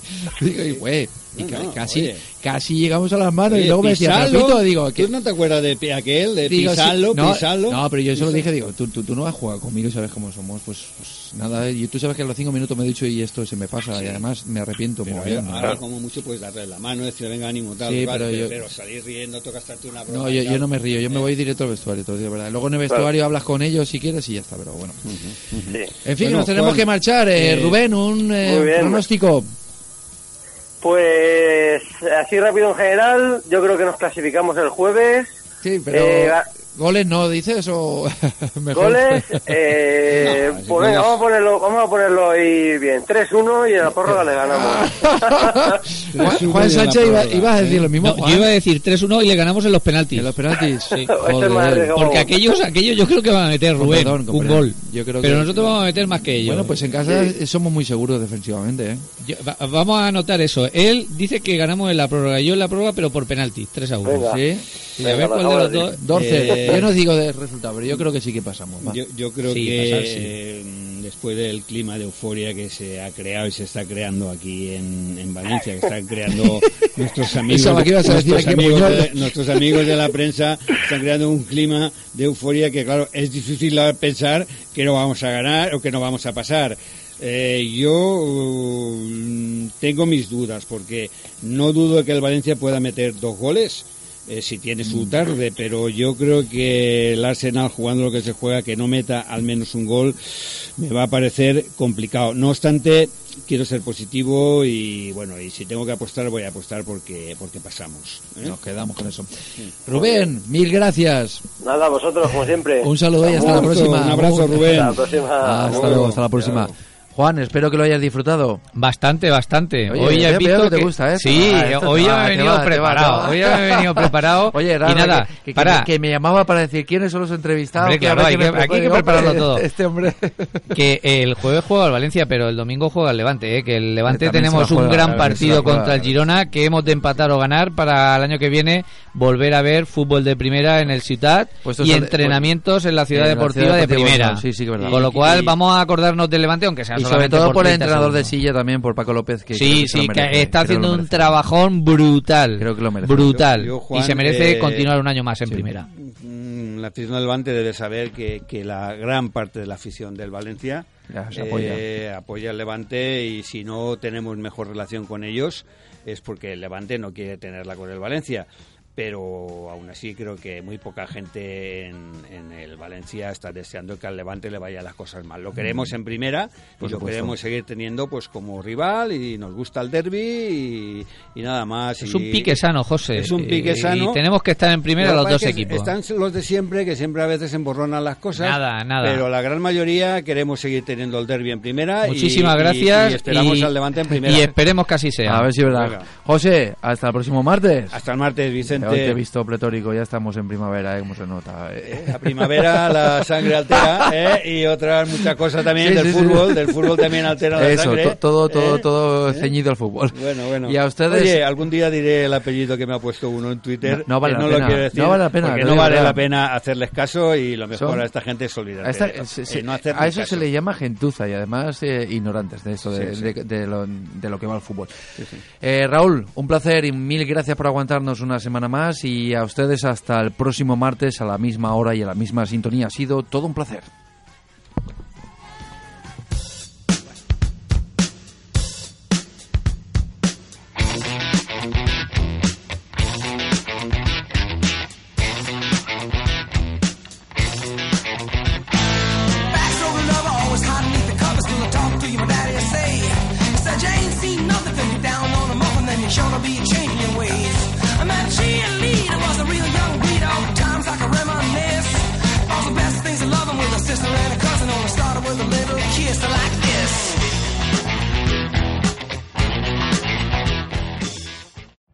Every day, we rise, challenging ourselves to work for what we believe in.